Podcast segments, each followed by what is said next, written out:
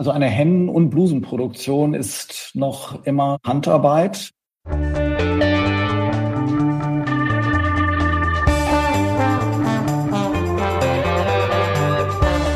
Alles neu, der Interview-Podcast aus dem Maschinenraum. Hallo und herzlich willkommen zu Alles neu aus dem Maschinenraum, dem Interview-Podcast für den deutschen Mittelstand. Wir sprechen mit Lenkerinnen und Lenkern sowie Vordenkerinnen und Vordenkern aus dem Herz der deutschen Wirtschaft. Und wir wollen vor allem wissen, was sie antreibt, sie inspiriert und wie sie ihre Unternehmen auf die Zukunft vorbereiten.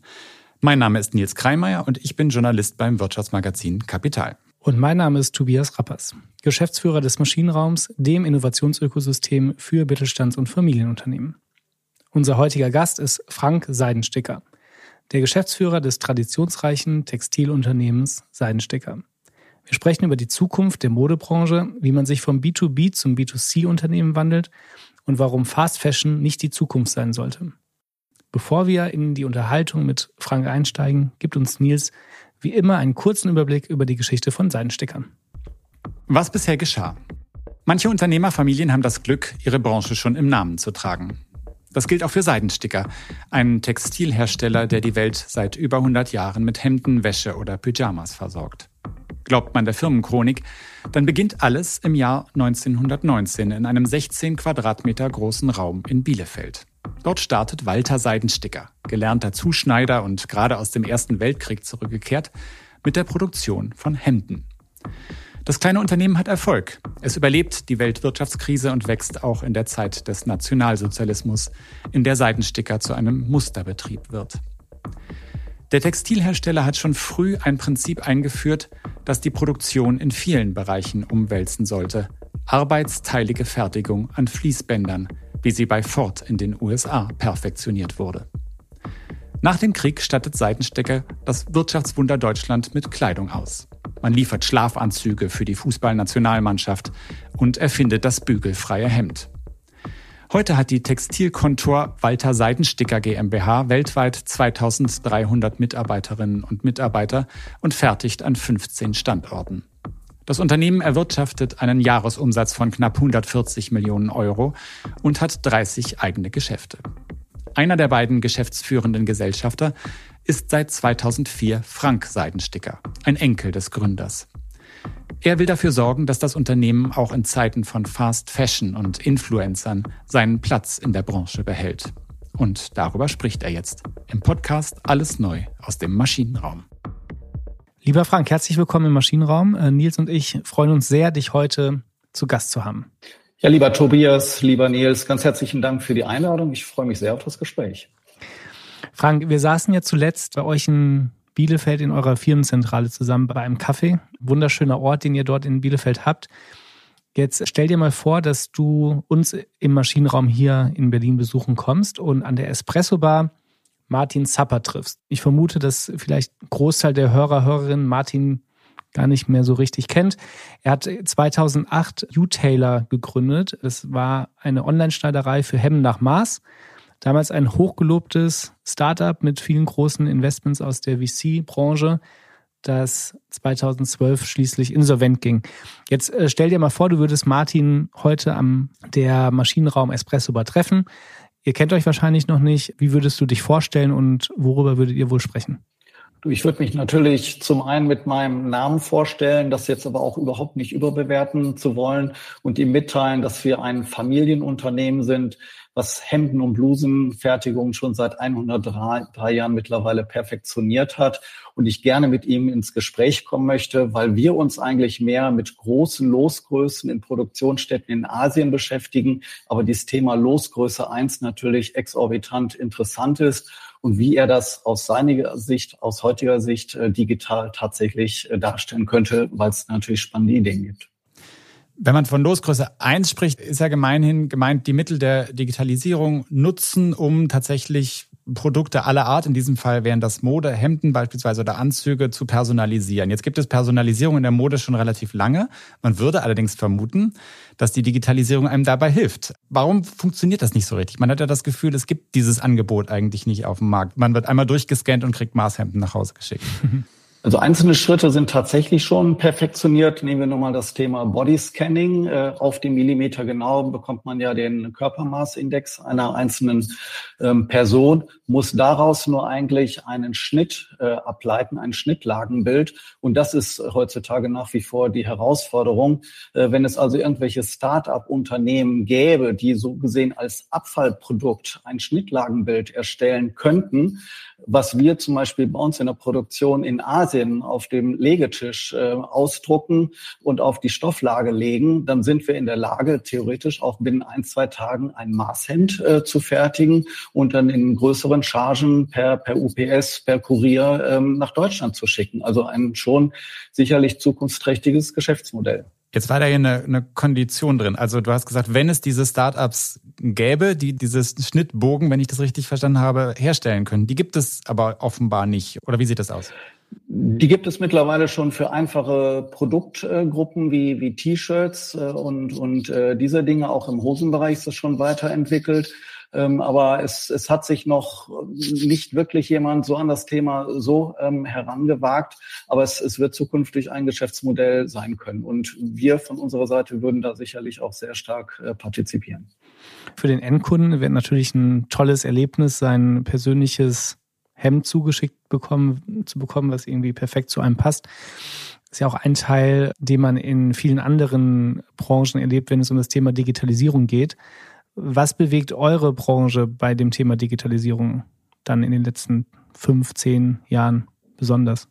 Also heute ist natürlich der Fokus äh, auf der einzelnen Firmen komplett auf den Endkonsumenten zunächst einmal ähm, ausgerichtet. Also dieser Switch vom klassischen B2B, äh, von der Handelsstruktur mehr hin zum Endkonsumenten und dort äh, Digitalisierung äh, voranzutreiben. Das geht bei uns los eigentlich im Bereich der Kollektionserstellung. Ähm, mhm. Dass heute die Designierung komplett am Bildschirm erstell erstellt werden, um auch eine Eigenständigkeit der Kollektion zu erlangen, dass wir Farbtransfer über Modefarben, die man definiert, ähm, heute per Mausklick äh, in die mittlerweile Färbereien, Webereien nach Asien oder sonst wo auf der Welt äh, transferieren ähm, kann. Und das äh, Thema natürlich insofern ähm, Showroom der, der Zukunft, der digitale äh, Showroom, was durch die ganze Corona-Phase unglaublich an Fahrt aufgenommen hat, dass wenn man den Händler heute eigentlich nicht mehr in der Form so erreicht, dass man in der Lage ist, äh, Kollektion auch im dreidimensionalen äh, Bereich zu erstellen, mhm. so dass man eigentlich den Faltenwurf und sonstige Dinge überhaupt nicht mehr unterscheiden kann von, von einer tatsächlich irgendwo echten Kollektion. Und das, das wird auch ein Meilenstein sein, der die Branche weiter voranbringt und wo die gesamte Branche auch dran arbeitet. Also das ist für dich tatsächlich ein Ergebnis der Corona-Zeit, dass diese Digitalisierung auf dieser Showroom-Seite sich so beschleunigt hat. Das ist ja eine Entwicklung, die vermutlich schon vorher angefangen hat, nicht? Ja, es hat deutlich vorher schon, schon angefangen, aber letztendlich war es natürlich immer das Schönste, das persönliche Gespräch, das Erstellen von, von Kollektionen, äh, das Aussuchen in, in den Stoffen. Ähm, aber das, das Bild, das, das ändert sich und äh, bei Mode geht es natürlich auch immer um den Faktor Zeit. Mhm. Und Zeit ist schon entscheidend, wenn man sich überlegt, dass man heute per Mausklick eine Kollektion, ein Dessin entwickeln kann, das auf einen Avatar setzt, der so perfektioniert ist, dass man dieses Bildmaterial auch als bewegtes Bild direkt in den Online-Shop stellen kann und rein theoretisch damit äh, Umsätze äh, generiert oder auch nur Testballons fährt, ob sich ein neuer Style, eine neue Konfiguration eines Modells tatsächlich dann beim Endkonsumenten auch durchsetzt. Das heißt, schon bei dem Kollektionsentwurf nutzt ihr die Daten der Kundentrends, die ihr irgendwie aufspürt und seid in der Lage, digital Kollektionen zu entwickeln, die ihr dann auch wirklich vertestet und ein Teil davon kriegt man dann hinterher im Online-Shop oder auch im stationären Handel dann zu kaufen. Genau, also heutzutage ist es ja möglich, dass, dass Trends extrem schnell schlichtweg geboren werden. Ähm, da bedarf es ja eines in einflussreichen Influencers auf irgendeiner Modenschau. Ein besonderes Teil wird getragen, eine Farbe stellt sich heraus plus ähm, die künstliche Intelligenz, äh, die zusätzlich dazu beiträgt, heute Filterfunktionen vorzunehmen, sämtliche weltweiten Instagram-Accounts äh, durchzuforsten, um daraus auch Trends tatsächlich auszumachen. Solcher Portale bedienen wir uns dann auch. Mhm. um dann für uns, und das ist ja immer wichtig, als Markenunternehmen äh, die Dinge, die wesentlichen Dinge ähm, abzuleiten. Wir, wir sind ein Unternehmen, die immer das Interesse haben, zeitgeistige Kollektionen zu, zu präsentieren, die stilsicher sind, die urban ähm, sich darstellen, einen globalen Anspruch haben. Und das muss eins zu eins dann auch sowohl bei der Hemd, beim Hemd als bei der Bluse zu der DNA der Marke dann passen. Das ist natürlich super spannend, ne? weil das, was ihr macht, ähm, nehmen sich viele Branchen auch tatsächlich vor, digitale Zwillinge zu schaffen, Sachen zu vertesten etc. Ähm, Gab es mal Beispiele, wo du überrascht warst, was der Kunde eigentlich so möchte und ihr eigentlich aus eurem Wissen des Modemachens so gar nicht erwartet hättet? Ja, das ist natürlich der, der Punkt, dass man heute sehr stark auch datengeschützt äh, tatsächlich ähm, arbeitet und äh, das individuelle und emotionale Auseinanderklaffen zwischen Beurteilung, was könnte laufen, was könnte funktionieren, wie stellt sich was vom Abverkauf auch tatsächlich dar und wie die Realität sich tatsächlich darstellt, äh, da klafft teilweise eine sehr, sehr große Lücke. Mhm. Jetzt hast du einen Corona-Trend geschildert, also den, den Trend hin zu einer stärkeren Planung über online virtuelle äh, Methoden, die eingesetzt werden. Ein anderer Trend, den wir in vielen Branchen beobachten, äh, ist eine Diskussion über Lieferketten. Die Modeindustrie ist eine der Industrien, die vielleicht sogar als die erste richtig globalisiert, internationalisiert hat, mit einer weit gestreuten internationalen Fertigung. Jetzt wird darüber nachgedacht, wir, wir haben Krieg, wir haben Pandemie, wir haben äh, Lockdowns in China und in vielen Branchen wird wieder darüber nachgedacht, Produktion zurückzuholen, näher an, ans Zentrum ran. Ist das was, was für euch auch eine Rolle spielt? Gut, damals, als mein Cousin aktiv in die Unternehmensleitung eingetreten sind, 2004, haben wir für uns äh, gesagt, wir wollen uns eigentlich unabhängiger von der ganzen äh, Liefersituation gestalten und haben eigene Produktionsstätten Vietnam, Indonesien ähm, aufgebaut. Jetzt kann man heute natürlich sagen, oh Mensch, das ist über 10.000 Kilometer entfernt. Ist das nicht ein bisschen weit weg?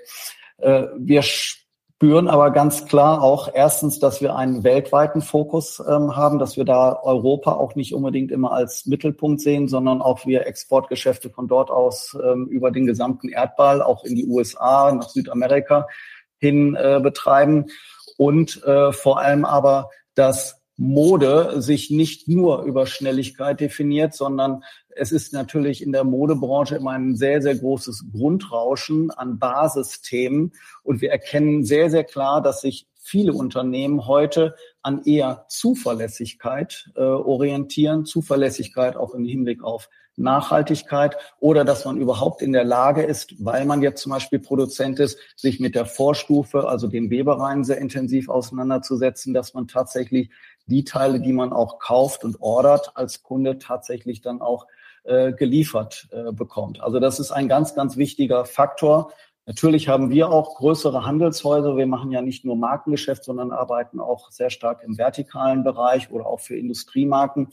Wir haben auch Handelspartner, die, die sagen, okay, aufgrund gewisser Preisentwicklung, wir arbeiten jetzt nicht mit euch zusammen oder die, die Lead Times sind plötzlich zu, zu lang. Aber wir haben sehr, sehr viele, die sich komplett strategisch orientieren und eher einen verlässlichen Partner wünschen. Mhm. Und insofern sind wir ganz glücklich. Unsere Produktionen sind bis weit in den Herbst komplett ausgebucht. Das heißt, es ist auch gar nicht so üblich, logischerweise, dass äh, jede Marke seine eigene Produktion hat, so wie ihr das jetzt in Asien unter anderem habt? Nein, ich glaube, für grundsätzlich Marken äh, oder auch alle Handelsformen ist es heutzutage wichtig, zuverlässig und berechenbar ähm, fertigen zu lassen. Äh, denn sich dort auf Glatteis zu bewegen, in irgendwelchen nicht zertifizierten Produktionsstätten äh, mit Lohndumping oder sonst etwas, das kann sich eine Marke ohnehin überhaupt nicht mhm. leisten. Und insofern haben wir dort für uns äh, hohen Zuspruch, weil wir halt unsere eigenen Produktionsstätten haben und für uns selbst der Anspruch, das ist schon als Familienunternehmen geprägt, der ist intrinsisch geprägt, dass, dass wir uns nicht mit irgendwelchen Lohndumping und Mindestlöhnthemen auseinandersetzen, sondern wir deutlich dort äh, mehr machen und in Gebäudesicherheit logischerweise dort auch extrem hohen äh, Standards setzen. Mhm. Das heißt, ähm, die Integration hin zu der Produktion, also ihr betreibt eigene Produktionsstätten, hat natürlich einen großen Vorteil, auch wenn es äh, um das Thema Nachhaltigkeit und Verfolgbarkeit sozusagen der Produktionswege etc. angeht. Und auf der anderen Seite haben wir die Integration stärker zum Kunden hin, durch euren E-Commerce-Shop zum Beispiel und so weiter und so fort. Welche Integration findest du oder war für euch schwieriger? Wir kommen eigentlich ja aus der, aus der Produktionsseite. Mhm. Von daher war es vielleicht für uns ein bisschen selbstverständlicher, äh, tatsächlich ähm, ja die Produktion weiter auszubauen.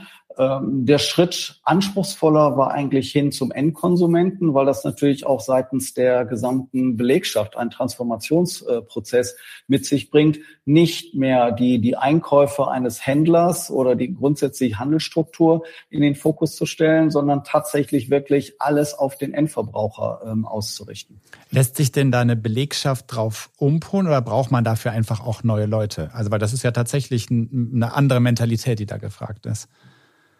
Es braucht ja, größtenteils haben wir es eigentlich geschafft, äh, unsere Belegschaft äh, umzupolen, weil wir auch im Haus zum Glück sehr, sehr flache Hierarchien äh, leben und sehr intensive Kommunikationsart pflegen mit den Ar Mitarbeitern und Mitarbeiterinnen und die auch insofern dankbar sind, dass sie dort mit eine, auf eine Reise genommen haben und einen Beitrag dazu leisten können, einen, einen Transformationsprozess tatsächlich irgendwie darzustellen. Aber gewisse spezifische Dinge, also wir haben heute auch einen, einen schon im Markenbereich sehr hohen Online-Anteil, äh, das ganze Thema CRM und, und, und. Da ist es natürlich so, äh, dass man sich dort bewusst auch die Spezialisten ins Haus holt. Mhm. Ähm, wie ist die Dynamik beim Online-Anteil? Also du wirst wahrscheinlich jetzt keine Zahlen nennen können, was den Anteil angeht, aber mit was für Wachstumsraten muss man da rechnen? Auch da, ich meine, das ist vielleicht das, das zweite ähm, Corona-Beispiel, hat das natürlich durch äh, Lockdown im stationären mhm. Bereich ähm, nochmal sehr, sehr viel bewegt und glaube ich auch sehr viel Menschen, die immer mit dem Thema Online-Shopping auch zunächst gehadert haben, auch einen gewissen Startschuss freigesetzt und es ist heute heutzutage ein, ein ganz fester äh, Bestandteil und äh, ich glaube, er wird sich auch aus Convenience-Gründen äh, sicherlich in den nächsten Jahren nochmal deutlich weiterentwickeln. Und das ist so, dass Corona das auf ein höheres Niveau gehoben hat, von dem es dann auch nicht mehr runtergegangen ist, sozusagen. Es gibt so einmal so eine, so eine Plateauverschiebung, ja, oder? Ja, ich glaube, das ist tatsächlich eine Plateauverschiebung ähm, mhm. und äh, wir spüren es zurzeit noch nicht, äh, dass diese Steigerungsrate abbrechen sollte. In der ja, Presse liest man hier und da schon, dass bei manchen Pure-Playern oder auch gerade die, die einen sehr, sehr hohen Anteil haben oder Marktplatzstrategen ähm, heute möglicherweise schon einen gewissen Peak ähm, erreichen, der sicherlich aber in Zukunft dann auch nochmal wieder Steigerungsraten erzielen wird. Wenn man auf eure ähm, Website geht, und ich habe in den letzten Wochen einiges bei euch bestellt, dann ist das ja wirklich eine sehr, sehr äh, moderne und auch ästhetische Webseite tatsächlich. Ne? Und äh, wo ich überrascht war, ist, dass Seidensticker ein sehr breites Produktportfolio hat. Das war mir gar nicht so präsent. Ähm, von irgendwie Bademänteln über Pullover, Krawatten und so weiter und so fort. Plus ihr habt auch die unterschiedlichen Marken, das Seidensticker Studio und so weiter und so fort. Ähm, ist das alles neu oder habe ich das mir einfach vorher noch nicht so richtig aufgefallen?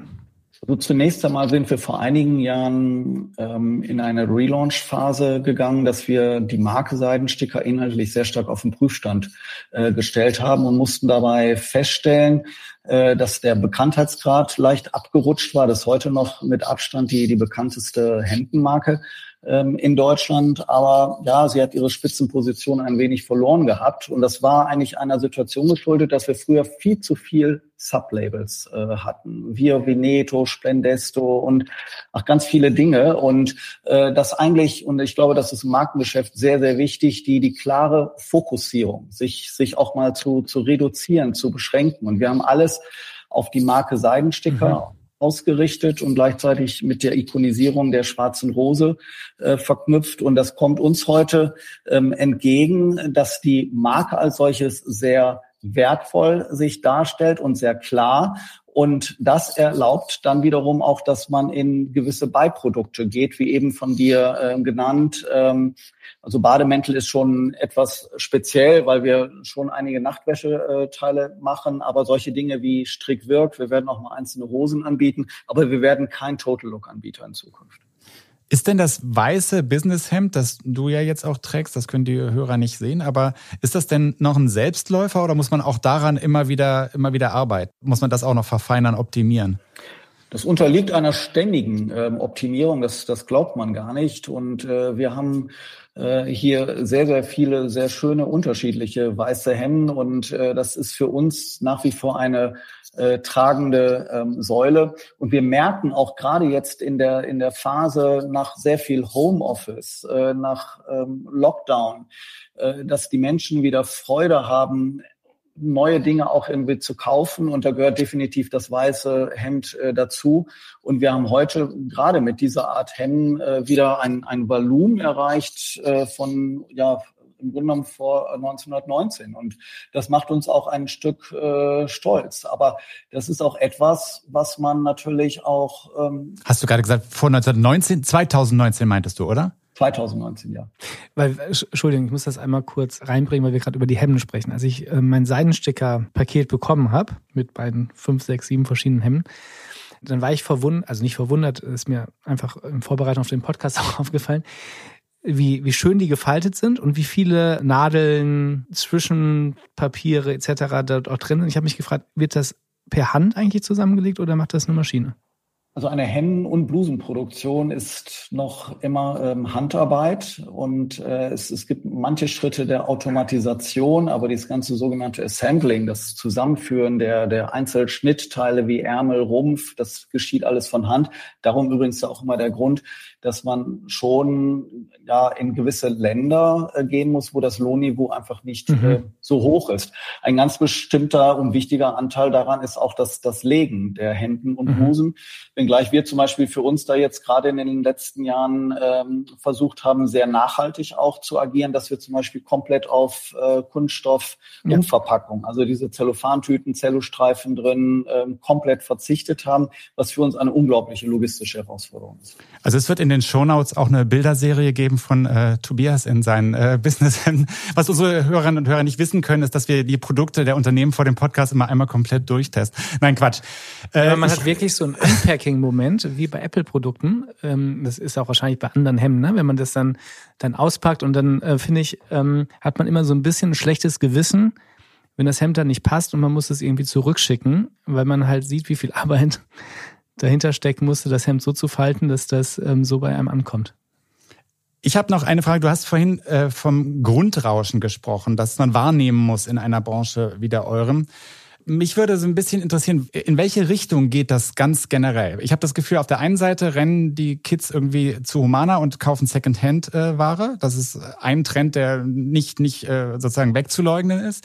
Auf der anderen Seite gibt es Fast Fashion, Mode, die irgendwie gekauft wird und die man nach zwei Wochen äh, wieder, wieder wegwirft, die extrem wenig nachhaltig ist. Was ist eigentlich der bestimmende Trend dieser Zeit, an dem ihr euch ja auch irgendwie ausrichten müsst? Natürlich nehmen wir auch diese Trends wahr. Natürlich versuchen wir von unserer Seite auch da Recycling-Themen ähm, aufzugreifen.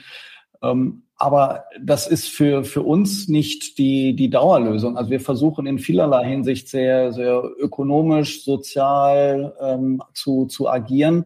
Ähm, aber letztendlich geht es uns darum, äh, Kleidung zu produzieren, äh, das möglichst sehr, sehr nachhaltig, dass wir sehr hohen Wert für uns darauf legen, wo kommen die Materialien her, wo kommt die Baumwolle her, wo ist es gewebt, unter welchen Bedingungen wird wie was äh, gefertigt, ähm, so dass wir für uns dort äh, schlichtweg einfach den Fokus auch ähm, anders setzen.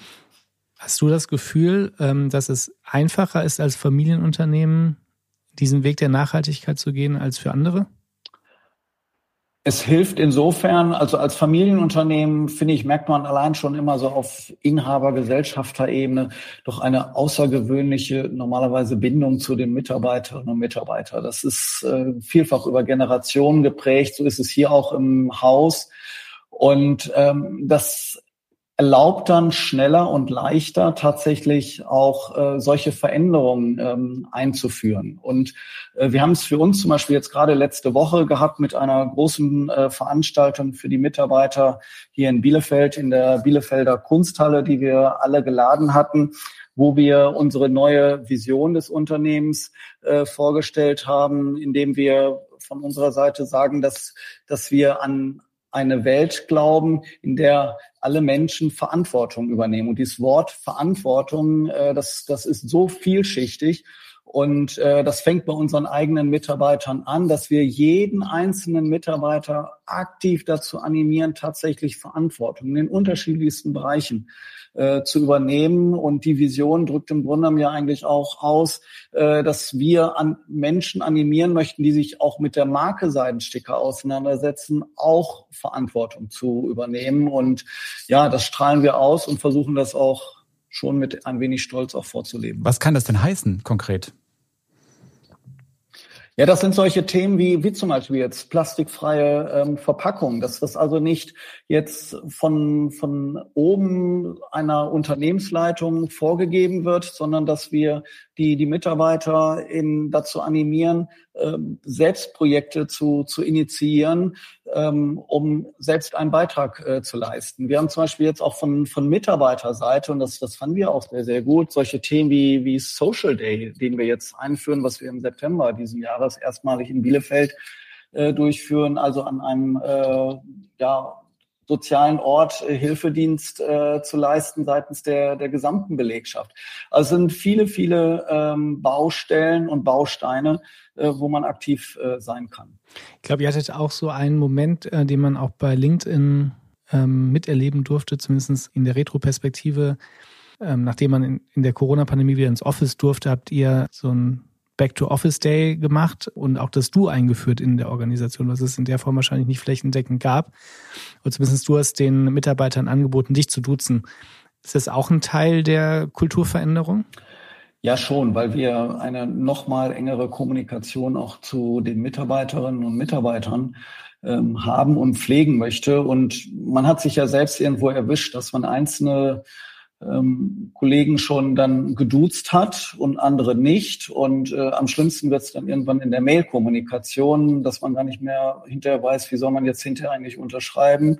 Und das haben wir für uns im Gesellschafterkreis und Unternehmensleitungen äh, dazu ja entschlossen, komplett auf äh, Du umzustellen. Und das war ein schöner Überraschungsmoment und 90 Prozent, würde ich sagen, haben das auch sofort adaptiert und ähm, ja, und einzelne taten sich ein bisschen schwerer, aber das liegt ja auch schon ein paar Monate zurück und es gibt wirklich nur noch einzelne, äh, wo man sich noch äh, irgendwie konsequent irgendwie sieht. Aber es hat unglaublich zu einer positiven Kultur beigetragen.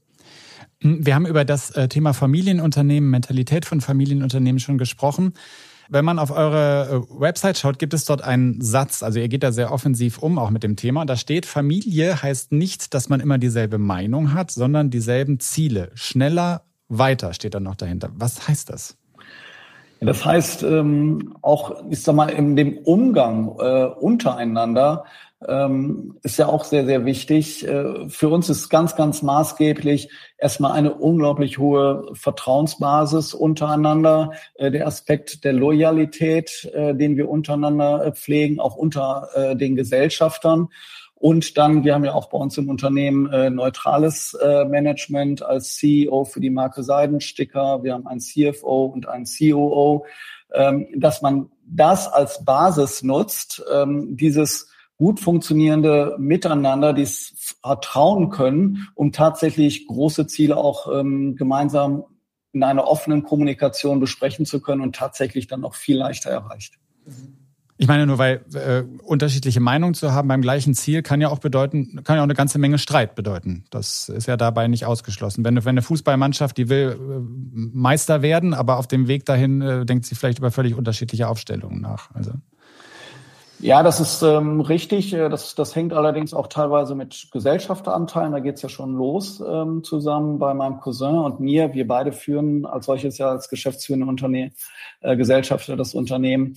Ähm, wir sprechen jeweils mit, äh, oder die Zweige mit, Familienzweige mit 50 Prozent. Und das ist das ja schon, dass du dich entweder streitest oder du einigst mhm. dich. Und äh, das Schöne jetzt bei uns, äh, das ist ja nicht in jedem Unternehmen so, aber mein Cousin und ich sind beide nicht äh, streitsüchtig, sondern wir versuchen eigentlich immer sehr konsensorientiert zugunsten, zum Erhalt und zur Weiterentwicklung des äh, Unternehmens zu, zu agieren. Und das trägt dann da schon zu bei. Und aber ich gebe dir ähm, ganz klar äh, recht, es bedarf auch einer, einer Streitkultur. Man muss sie nur richtig äh, pflegen und äh, versuchen immer natürlich das, äh, den Konsens im Hintergrund zu halten. Jetzt haben wir viel über die Nähe zu den Mitarbeitern gesprochen und auch das Familiengefühl, was ihr in eurer Organisation lebt. Ähm, und auf der anderen Seite auch die Geschwindigkeit in der, in der Fashion-Industrie und auch die Veränderungen auf Seiten der Kundenschnittstelle und so weiter und so fort. Holt ihr euch auch viel Inspiration von außen, um auf neue Ideen zu kommen? Oder wie macht ihr das? Sei es beim Thema Nachhaltigkeit, sei es beim Thema E-Commerce? Also zum einen äh, holen wir uns sehr, sehr viel von, von außen. Zum einen, dass es dort ähm, sehr gute Portale äh, gibt. Ähm, es gibt ja, und das wird manchmal ja auch unterschätzt, ähm, sehr gut funktionierende auch äh, Unternehmerkreise, auch innerhalb der, der Branche, wo man einen sehr, sehr regen äh, Austausch äh, zu Spezialthemen, sei es IT, sei es äh, Online-Shop, Digitalisierung äh, gibt, um solche Themen auch tatsächlich positiv ähm, voranzutreiben. Und für gewisse Schnittstellen holen wir uns ohnehin äh, externe Expertise, äh, denn man darf ja als Unternehmer heute nicht den Glauben besitzen, man sei allwissend und könnte in jeglicher Bandbreite ein Unternehmen äh, führen. Insofern ist es gut, wenn man sich dort auch, ähm, auch extern dann beraten lässt. Ich glaube, wir müssen langsam zum äh, Schluss kommen. Wir haben immer noch am Ende drei Fragen vorbereitet, die äh, Tobias gleich stellen wird. Ich habe noch eine Frage dazu. Es heißt ja, ihr hättet das bügelfreie Hemd zumindest in, in Deutschland populär gemacht. Ich weiß nicht, ob es wirklich erfunden habt. Was heißt das eigentlich bügelfrei? Also ich muss gestehen, ich habe noch nie ein Hemd gehabt, bei dem ich das Gefühl hatte, es ist wirklich bügelfrei.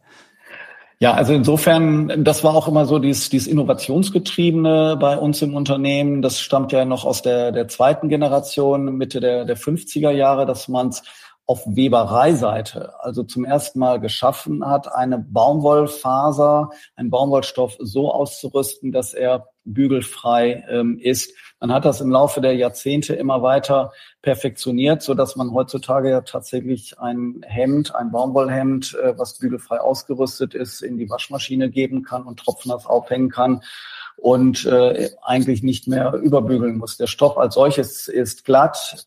Hier und da sind es einzelne Nähte nochmal, die man überbügelt, aber man kann das Hemd eigentlich direkt wieder so anziehen. Kommen wir zu den letzten Fragen.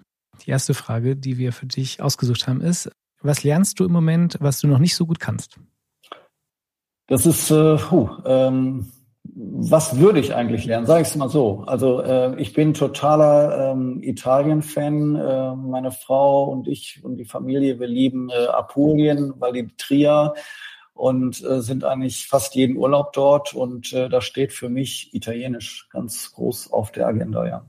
Also richtig Süditalien, richtig heiß dann auch.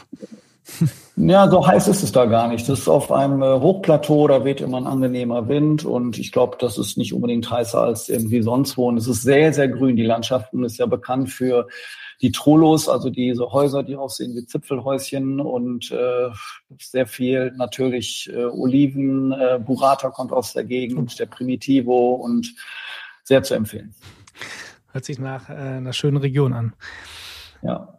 Die zweite Frage, die äh, schließt sich dem so ein bisschen an, weil du hast uns jetzt gerade äh, ganz schön inspiriert, aber wie lässt du dich inspirieren? Ähm, Gibt es ein Buch, was du zuletzt gelesen hast, einen Podcast, den du regelmäßig folgst?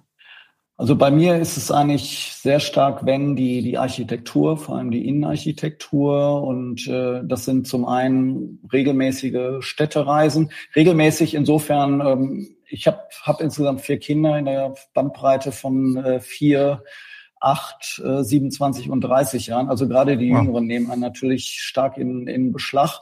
Aber dies, die Städtereisen, die Inspiration, die man daraus holt, das sind auch immer wieder Elemente, die sich dann eigentlich in gewisser Weise auch in den Kollektionen, in dieser globalisierten Kollektionierung auch wiederfinden. Was war die letzte Stadt, die du bereist hast? Jetzt gerade Ostern äh, Venedig mhm. und äh, das war auch wieder ein einziger Traum und äh, im letzten Herbstferien waren wir in Rom und ähm, ja, wir werden, meine Frau und ich, äh, mit den Kindern äh, wahrscheinlich irgendwann auch mal ein wenig mehr um die Welt reisen, wenn die Kinder jetzt das gewisse Alter haben, weil man dort unglaublich einfach mitnimmt. Die letzte Frage, die stellen wir jedem unserer Gäste. Und zwar, welches Kapitel Familiengeschichte möchtest du einmal geschrieben haben? Ja, es ist in, insofern eigentlich ganz klar der, der Wille, das Unternehmen zukunftsfähig und ertragreich und werterhaltend in die vierte Generation zu überführen. Das ist für mich als Familienunternehmer ein ganz klar innerer Wunsch. Ganz vielen Dank, Frank Seidensticker. Den nächsten Podcast machen wir dann auf Italienisch. Molto bene. grazie. Mille grazie. grazie. Vielen, Hat sehr Dank. viel Spaß gemacht und äh, ja, vielen lieben Dank und bis bald. Bis bald. Tschüss. Ganz vielen Dank wieder an euch, liebe Zuhörerinnen und Zuhörer, fürs aufmerksame Begleiten dieses Podcasts. Wir hatten heute zu Gast Frank Seidensticker, den geschäftsführenden Gesellschafter des Modeherstellers Seidensticker. Ich habe daraus äh, unter anderem, ich habe sehr viel mitgenommen, aber ich habe unter anderem mitgenommen, dass sich offensichtlich auch ein weißes Businesshemd durch die Jahrzehnte immer wieder optimieren und noch verfeinern lässt und davon neue Varianten herauskommen. Die meisten unserer Zuhörerinnen und Zuhörer werden das wahrscheinlich wissen. Ich bin da eher äh, wahrscheinlich ein Modemuffel und deswegen äh, auch da eher unbeschlagen, was das angeht. Aber ich habe es gelernt. Falls ihr Vorschläge habt, mit wem wir noch sprechen sollten, sprechen könnten im Podcast, welche Themen für euch interessant sind, schreibt uns gerne eine Mail an allesneu@maschinenraum.io. Ihr könnt uns auch bei LinkedIn erreichen und sollte euch dieser Podcast gefallen, was wir natürlich innigst hoffen, dann abonniert ihn gerne bei Spotify, Apple oder wo immer ihr eure Podcasts herbekommt und hinterlasst uns gerne eine freundliche Bewertung. Tobias Rappers und ich verabschieden sich wieder und wünschen euch erstmal alles Gute und wir freuen uns, wenn ihr bei der nächsten Folge wieder dabei seid. Alles Gute und Tschüss.